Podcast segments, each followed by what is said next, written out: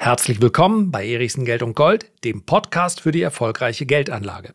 Ein kleiner Hinweis vorweg, der vielleicht auch vollkommen überflüssig ist, aber möglicherweise hat der ein oder andere von euch am Dienstag die Folge gehört und so im Laufe der Zeit gedacht, das ist ja ganz nett, dass wir hier über Tesla und hohe Kursziele sprechen, aber was genau hat das eigentlich heute mit dem Titel der Podcast-Folge zu tun? Tja, mein Fehler, es war der richtige Inhalt, aber es war der verkehrte Titel. Sowas kann hin und wieder mal äh, passieren. Ich bitte das zu entschuldigen. Jetzt seht ihr auch den richtigen Titel, der eigentlich zu der Podcast-Folge beziehungsweise zu dem Gesprochenen gehört. Bitte aber nicht wundern, es ist immer noch derselbe Hauptteil, nur der Titel ist halt jetzt anders. Heute geht es tatsächlich um Rezession. Das ist grundsätzlich mal nichts, worauf man sich freuen muss, als Bürger, als Arbeitnehmer, als Anleger aber darf man sich drauf freuen. Weshalb ich mich drauf freue und wie ich mich vorbereite, dazu mehr in der heutigen Ausgabe. Die Rezession wird kommen. Sie wird voraussichtlich drei bis neun Monate betragen und los geht's im zweiten Halbjahr 2023. Eventuell verschiebt sich das Ganze noch ein klein wenig nach hinten. Wie wahrscheinlich ist dieses Szenario? Je nachdem, auf welche Wirtschaftszone wir blicken und wen wir fragen, liegt die Wahrscheinlichkeit für eine Rezession bei 65 bis 90 Prozent. Wenn wir auf die Eurozone schauen, dann wird sie vermutlich etwas später und mit etwas geringerer Wahrscheinlichkeit kommen.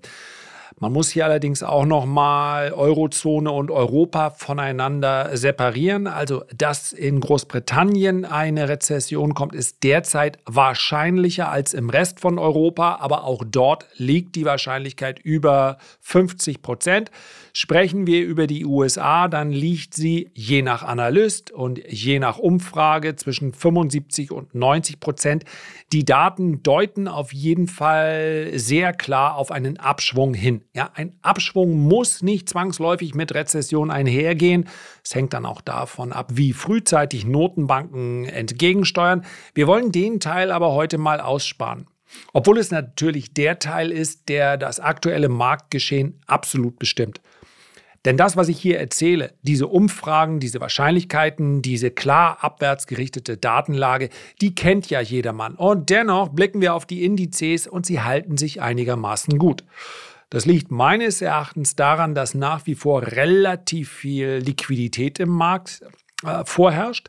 Dann liegt es daran, dass das Sentiment nicht zu bullisch ist. Das heißt also, der Bärenanteil ist so hoch, dass die Zahl der Verkäufer nicht allzu sehr steigen kann. Und am Ende braucht es für einen Crash, für einen brutalen Absturz oder was auch immer man nutzt, um in den sozialen Medien für Aufmerksamkeit äh, zu sorgen. Die Begrifflichkeit spielt hier insofern eine Rolle, als dass es eben kein Crash wird und auch kein brutaler Absturz, weil eben die Bären derzeit das Marktgeschehen dominieren, obwohl die Kurse steigen. Das sind keine in Stein gemeißelte Relationen. Das heißt also, selbst in, bei einem bärischen Sentiment ist es theoretisch möglich, dass ein Crash uns auf dem falsch, falschen Fuß erwischt. Ja, die allermeisten Investierten würde er wohl auf dem falschen Fuß erwischen, gar nicht so einfach. Aber so einen schwarzen Schwan zu antizipieren, das bringt nichts. Also wenn wir auch zu häufig richtig lägen mit der Erwartungshaltung hinsichtlich eines schwarzen Schwanes. Dann wäre der Schwan auch wieder nur grau und nicht schwarz. Also wer jetzt sagt, ja, ja, die Wirtschaft wird sich eintrüben, ihr werdet schon sehen und die Einzelhandelsumsätze in den USA, die fallen. Ha! Das ist der nächste schwarze Schwan. Das ist er natürlich nicht, weil alle das bereits wissen und sich dementsprechend positioniert haben, vorsichtig positioniert haben. Es ist jetzt nicht so, dass gar keine Bullen mehr im Markt gäbe, aber es ist vielmehr ein Umfeld, in dem die steigenden Kurse dann Adressen zwingen, zumindest ihren Anteil leicht aufzustocken. Und das ist natürlich etwas vollkommen anderes, als wenn wir es mit heilloser Euphorie zu tun haben. Also, das erleben wir im Übrigen immer wieder. Im Moment der Euphorie ist die Euphorie auch wieder nicht so einfach zu kennzeichnen. So simpel ist Börse dann auch wieder nicht. Man kann es durchaus an der Markttechnik dann mal festmachen, wenn man so Fahnenstangen sieht in einzelnen Werten, aber beim Aktienmarkt wird eigentlich immer irgendein Grund gefunden, warum er jetzt steigt. Am Ende sind es die Notenbanken mit ihrer billigen Geldpolitik und genau die beeinflussen den Markt jetzt auch schon mit billiger Geldpolitik. Dass der DAX also während ich das aufnehme jetzt die 15.900 knapp äh, geknackt hat, ja, ihr hört diesen Podcast ein klein wenig später, spielt heute überhaupt keine Rolle, ob wir bei 15.900, 16.400 oder 15.500 Punkten notieren. Das hängt damit zusammen, dass die die wieder locker werdende Geldpolitik zumindest mal der FED, die EZB wird deutlich später folgen, die wird ja jetzt schon eingepreist. Beziehungsweise hat sich selbst nach diesen, nach diesen Monaten, in denen die FED ja sehr entschlossen reagiert hat auf die Inflation, das hat noch nicht die ganz, ganz große übergeordnete Wahrnehmung zerstört, dass am Ende des Tages die Fed niemals den Markt ganz allein lassen würde. Dieser viel besprochene und von Marktteilnehmern auch immer wieder herbeigesehnte Fed-Put. Also wenn es abwärts geht, keine Sorge, die Fed ist zur Stelle, beruhigt die Märkte, hilft ihnen. Der steckt nach wie vor in den Köpfen. Das könnte im Übrigen auch genau der Faktor sein, der für eine negative Überraschung sorgt. Wenn also mehr als nur ein Markt zerbricht, also erstmal der Aktienmarkt an sich, der Bankensektor, der zählt eigentlich nicht so richtig, weil Banken am Ende des Tages immer noch so systemrelevant sind, dass sie eigentlich immer gerettet werden. Aber selbst hier werden wir sehen, ob nicht das ein oder andere Institut noch in Probleme gerät, ohne dass man dann äh, gleich eine, ja, eine Generalversicherung für die ganze Branche ausspricht. All das kann den Markt belasten, belastet ihn aber derzeit offensichtlich nicht. Und deswegen bin ich auch kürzlich zu einer Einschätzung gelangt, die ich hier gerne nochmal wiederhole. Ich werde jetzt nicht bärisch. Allein schon deshalb, weil ich mir unter kurzfristigen Aspekten, kurz, mittelfristig, das ist für mich alles innerhalb eines Jahres, ich sehe einfach hier den aufwärtsgerichteten Trend. Also warum soll ich denn jetzt sagen, weil ich jetzt hier feststelle, es gibt den ein oder anderen bärischen Faktor, der könnte bald zum Tragen kommen. Also drehe ich jetzt einfach mal alles um, ich verkaufe und anschließend werde ich dann auf fallende Kurse setzen. Das mache ich als aktiver Anleger nicht. Dann werde ich eher vorsichtiger. Und ich möchte es mal so formulieren, das Chance-Risiko-Verhältnis für neue Käufe auf diesem Niveau, das finde ich einigermaßen unattraktiv. Denn insofern lehne ich mich mal aus dem Fenster. Selbst wenn wir noch neue Allzeithochs sehen sollten im DAX, im S&P 500 und im, äh, ja, im Nasdaq sind wir sowieso noch sehr, sehr weit davon entfernt, dann ist das meines Erachtens kein Ausbruchsszenario, was dann 10, 15, 20 Prozent Kursgewinn nach sich ziehen würde. Das würde mich überraschen. Dafür bräuchte es wahrscheinlich echt einen Black Swan, der dann so negativ daherkommt, dass die Notenbank sagt, und das ist nicht komplett ausgeschlossen, aber ist eben für mich nicht so wahrscheinlich. Ja, was sollen wir machen? Die Inflation ist das eine, aber die lassen wir jetzt einfach mal laufen. So wie der ein oder andere Schwarzseher es bezeichnet hat, dann bekämen wir also die 30 Prozent. Und wie kann ich 30 Prozent Inflation? Wie bekommt man dieses Szenario hin, indem man sagt, die Fed wird am Ende die Bankenlandschaft bzw. Ban den Bankensektor immer retten, egal was passiert. Und die Aussage kann man beinahe so stehen lassen, weil insbesondere nach Lehman sehr, sehr schnell das immer klar wurde. Es darf alles kaputt gehen aber nicht der Bankensektor.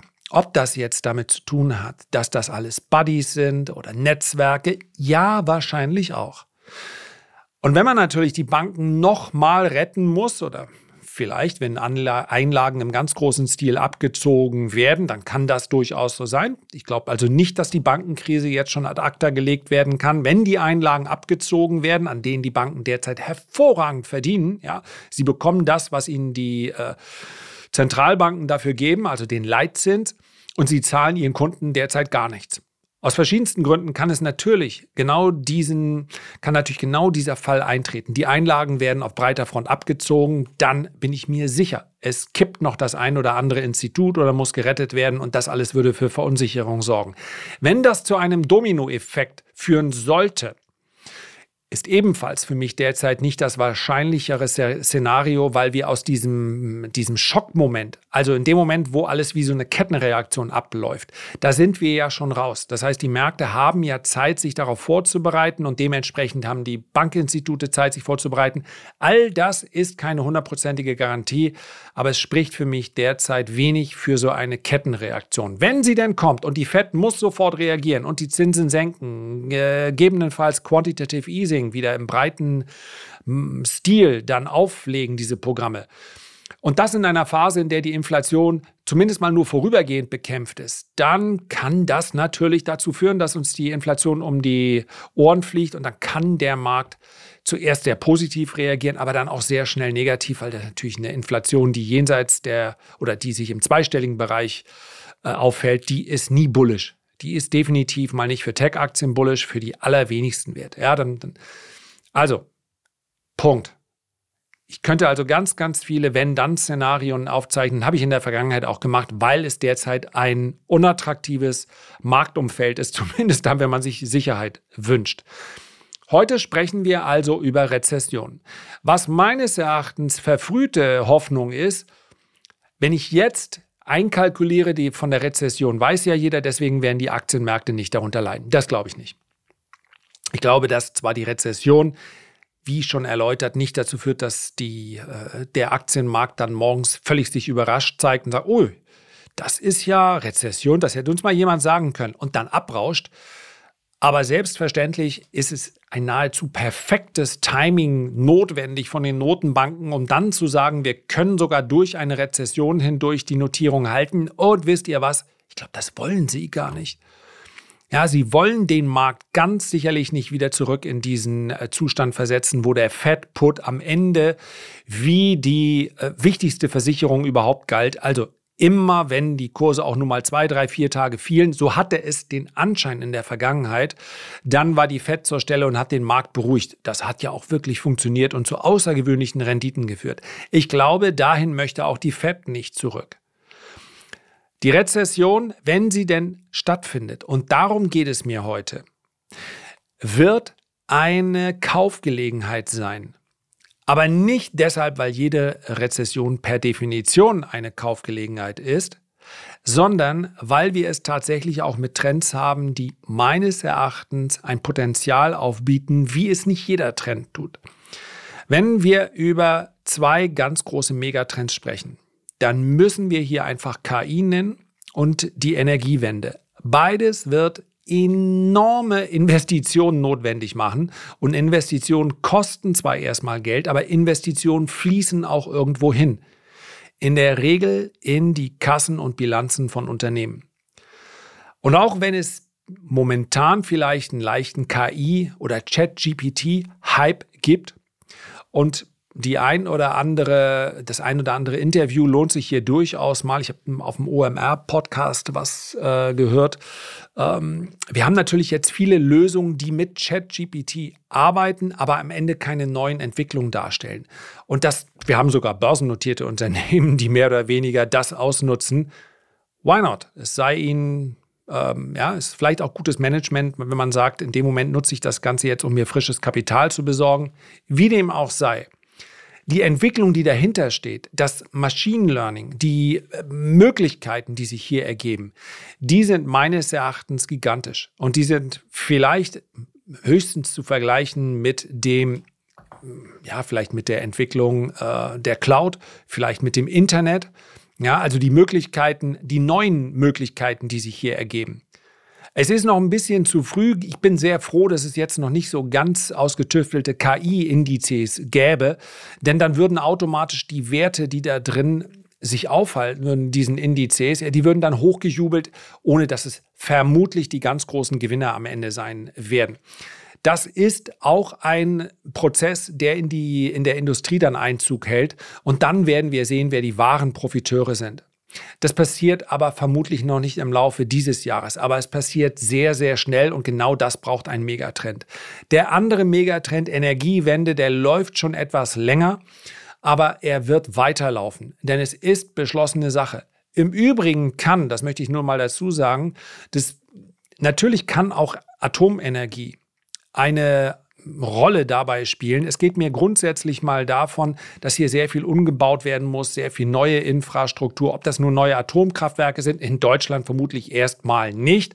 Ist vielleicht auch nicht ganz so tragisch. Also die aktuelle Diskussion müssen wir uns jetzt gar nicht an dieser Stelle hier antun. Aber man hat ja manchmal den Eindruck, als, als würden wir jetzt abstellen und alles würde doppelt so teuer. Also wenn ich es richtig gesehen habe, ja, ganz oberflächliche Recherche, dann kamen noch etwa 4 oder 4,5 Prozent unserer gesamten Elektrizität wurde hier aus, mit Atomstrom äh, produziert. Also von daher, und es ist jetzt auch nicht so, ich habe es auch noch mal überprüft gerade, Atomkraftwerke, die jetzt neu gebaut werden und gebaut werden sollen im Jahr 24 und 25. Da hat es manchmal den Anschein, ob man hier suggerieren möchte, die ganze Welt äh, setzt jetzt auf Atomstrom. Das ist auch nicht so. Also es sind tatsächlich weitaus weniger echte, konkrete Projekte als das, was manchmal so suggeriert wird, wenn man so die, Tageszeitung liest oder einen Herrn Söder hört, der sagt, äh, alle gehen hier in die Zukunft, nur wir gehen zurück. Das ist natürlich, also für mich ist es zumindest ein, etwas zu platt, ja. Und ich glaube, die Franzosen haben aktuell doppelt so hohe Stromkosten wie wir. Warum? Weil sie Ärger haben mit ihren Atomkraftwerken. Überhaupt keine Diskussion, dass Atomkraft A, ist sie relativ teuer, aber B, kann sie auch sehr sauber sein. Und wenn man das natürlich sehr billig bekommt, vielleicht sollte man das nicht per se ausschließen. Aber so eine Diskussion muss dann natürlich auch auf äh, wirklich fair geführt werden. So, ein bisschen abschweifend, das kennt ihr ja. ja. Meine 30 Minuten, die werde ich schon einhalten. Also, wir sind bei der Rezession und wir sind bei Megatrends. Diese beiden Megatrends sind momentan relativ schwer investierbar, weil Aktien teuer sind. Und zwar immer noch aufgrund der Liquidität, die in den letzten Jahren, letzten Monaten, ja, im Prinzip seit dem Corona-Crash in den Markt geflossen sind. Das heißt, wenn ich in Megatrends investiere, dann ja gerne, wenn sie für einen kurzen Moment vielleicht sogar billig werden, denn kurzfristig wird der, reagiert der Markt immer auf Psychologie. Und die Psychologie ist irgend, will irgendwie nicht so richtig bärisch werden. Zumindest mal kommen die Kurse nicht runter. So, und jetzt möchte ich diesen Gedanken einfach heute mal ganz frech miteinander kombinieren. Ich habe hier also zwei Megatrends, in die ich grundsätzlich bereit wäre, noch mehr zu investieren, wenn das Chance-Risiko-Verhältnis besser würde. Es gibt auch andere Entwicklungen. Ich finde es einen unfassbar spannender Markt. Wenn ich das in der Gesamtheit der Themen mir betrachte, habe ich, glaube ich, noch nie einen derart spannenden Aktienmarkt erlebt. Aber Natürlich habe ich klare Regeln, die sich darauf oder damit beschäftigen, was ich bereit bin zu bezahlen. Und deswegen kann ich in viele Unternehmen, in viele Trends derzeit nicht investieren, weil sie mir einfach zu teuer sind. Und weil ich gelernt habe, dass eine Spekulation am Ende des Tages Timing braucht. Fundamentales Timing und daraus ergibt sich am Ende auch technisches Timing.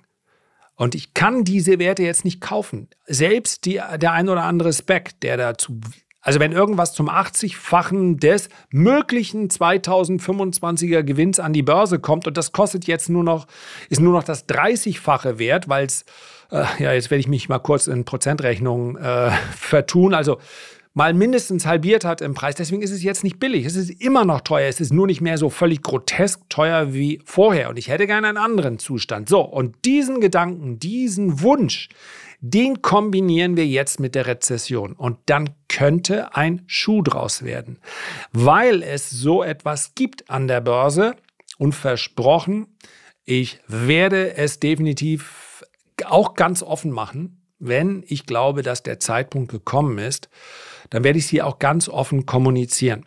Ja, das heißt, ähm, das bleibt keine exklusive Information. Wahrscheinlich wird es auf die Woche genau sowieso nicht gehen. Aber es gibt so etwas wie den perfekten Kaufzeitpunkt für Aktien in einer Rezession.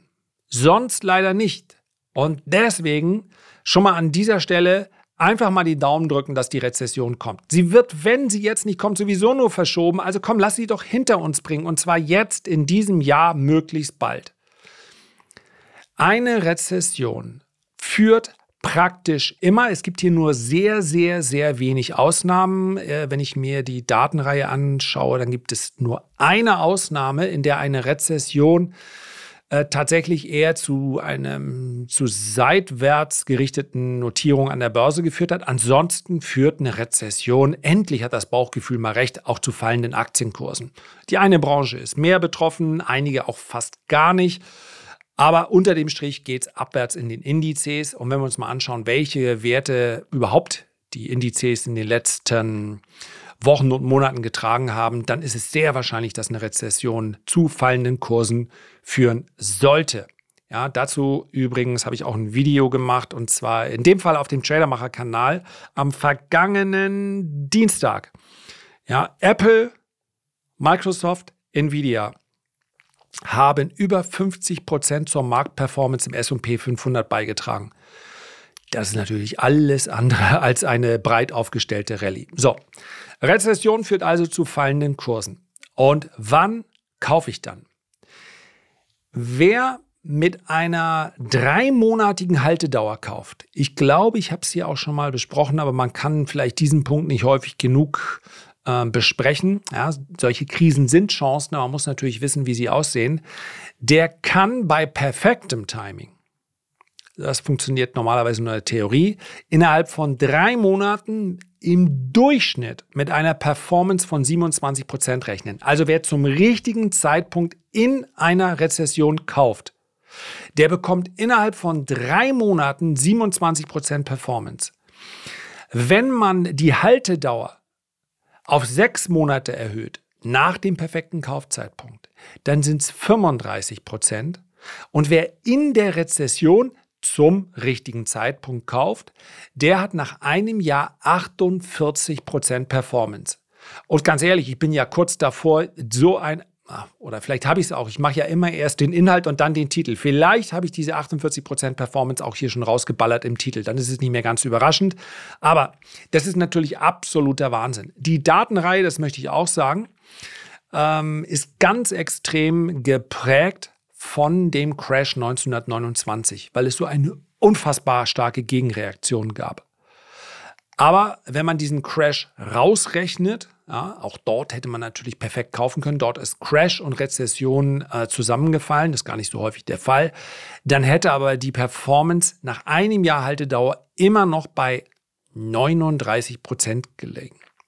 Und das ist natürlich eine Statistik, die macht echt Spaß. Und es gibt nur eine einzige, einen einzigen Fall. Das war, das müsste ich, habe ich selbst erlebt, das müsste die Jahrtausendwende, ich gucke die Datenreihe gerade durch, ja genau, 2001 war die äh, Rezession relativ kurz. Der Bärenmarkt hat allerdings nur ein bisschen länger gedauert. Also wer dort in der Rezession gekauft hätte, bei dem wäre es zuerst mal noch abwärts gegangen. Der hätte auf zwölf Monate eine negative Performance, Performance gehabt. Bei allen anderen Ereignissen wollen wir sie, die, lass mich mal die Datenreihe durchgucken, nur falls es jemand selber überprüfen möchte. Also 1929, 1937, 1945, 1948, Wenig überraschend 1953, 57, 60, 1970, 73, 80, 81, 1990, 2001, wie gesagt, der negative Ausreißer, 2008. Naja, und an die letzte äh, Rezession wird sich wohl jeder erinnern. Das war im Jahr 2020. So. Und es sind doch schon genügend äh, Rezessionen, um hier eine gewisse Aussagekraft zu haben. Wann man kaufen muss, ja, also diesem optimalen Kaufzeitpunkt, dem kann man sich natürlich nur nähern. Er liegt irgendwo zwischen in der Mitte und etwa 75 Prozent vorbei. Das heißt, wenn man das äh, auf einen Wert reduzieren wollte, dann müsste man sagen, die äh, Rezession muss zu zwei Dritteln vorbei sein. Dann habe ich den optimalen Kaufzeitpunkt. Das wird Spaß machen. Wir werden uns darauf konzentrieren. Jetzt geht es aber genau darum, wenn denn die Zahlen schlechter werden, wenn vielleicht auch die Börse darauf reagiert, dann ist genau der Zeitpunkt eben nicht abzuschalten. Und ich sehe es anhand der Kontoeröffnung, ich sehe es anhand der Aufrufe, sowohl Podcasts, Videos, alles wird dann uninteressanter. Mein Interesse wird dann aber steigen. Und das darf ich vielleicht mal ganz äh, unverschämt behaupten. Das ist der Unterschied zwischen einem Anleger, der einen professionellen Anspruch hat, und einem Anleger, der einem Trend hinterherläuft. Das Interesse steigt immer dann, wenn die Kurse steigen. Andersherum, also antizyklisch, wäre es aber in der Vergangenheit praktisch immer sinnvoller gewesen. Ja, weil wir hier eben das nicht allzu platt machen wollen, gibt es meistens noch ein Aber. Je kurzfristiger mein Anlagehorizont, desto wichtiger ist der aktuelle Trend. Für einen Daytrader ist ein antizyklischer Ansatz keine gute Idee. Und für, jemand sagt, für jemanden, der sagt, ich halte meine Aktien fünf oder zehn Tage, auch der braucht natürlich den aktuellen Trend. Aber wer wirklich große Strecken mitnehmen möchte, der muss antizyklisch denken. Der darf zumindest antizyklisch denken, wenn er in der Disziplin der aktiven Anlage unterwegs ist. Und deswegen kann das Fazit der heutigen Folge eigentlich nur lauten, a, begrüßt doch zumindest mal aus Anleger eine Rezession, wenn sie denn kommt. Konzentriert euch auf die Trends, in die ihr eigentlich schon immer mal investieren wolltet, die aber bisher zu teuer waren. Und dafür muss man auch, denn der perfekte Kaufzeitpunkt wird sich am Ende des Tages nie ganz genau darstellen lassen. Dafür muss man aber auch etwas Pulver trocken halten. Das heißt, ich habe ja eine permanente Cash-Quote, sowas wie Notgroschen als Geldanleger, einfach ein bisschen Liquidität. Ja, man weiß nie, irgendwas passiert, wenn das Dach kaputt geht oder so. Aber ja, hat man früher einfach eine, wie sowas wie eine Haushaltskasse. Ja, Notgroschen ist, glaube ich, ein ganz guter Punkt. Aber natürlich gibt es auch eine Cash-Reserve für aktive Anleger. Der ganz langfristige Anleger oder derjenige, der nur auf passive Einkünfte, nur in Anführungszeichen, also der ein passives Einkommen hat, durch die Börse, durch die Dividenden erzielen will, der braucht das nicht. Der muss ja investiert sein, sonst bekommt er ja seine passiven Einkünfte nicht. Das macht auch Sinn, habe ich auch einen Teil in meinem Portfolio. Ja, schließlich bekomme ich ja keine gesetzliche Rente. Das halte ich für absolut sinnvoll und dort braucht es auch keine Cash-Reserve.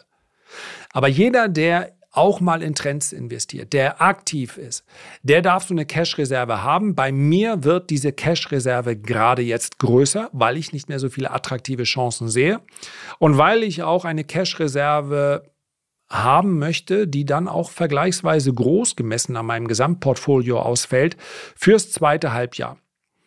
Denn momentan verpasse ich relativ wenig. Wenn auf der Oberseite der Markt 4, 5, ja, vielleicht auch 7 oder 8 Prozent noch steigt, dann ist das natürlich interessant, aber die meisten Unternehmen finde ich unter fundamentalen Aspekten eben nicht mehr interessant bewertet.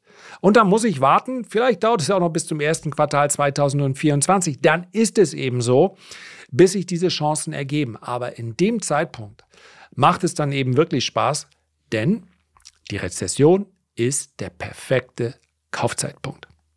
Herzlichen Dank für deine Aufmerksamkeit. Ich freue mich, wenn wir uns beim nächsten Mal gesund und munter wiederhören. Bis dahin alles Gute, dein Lars.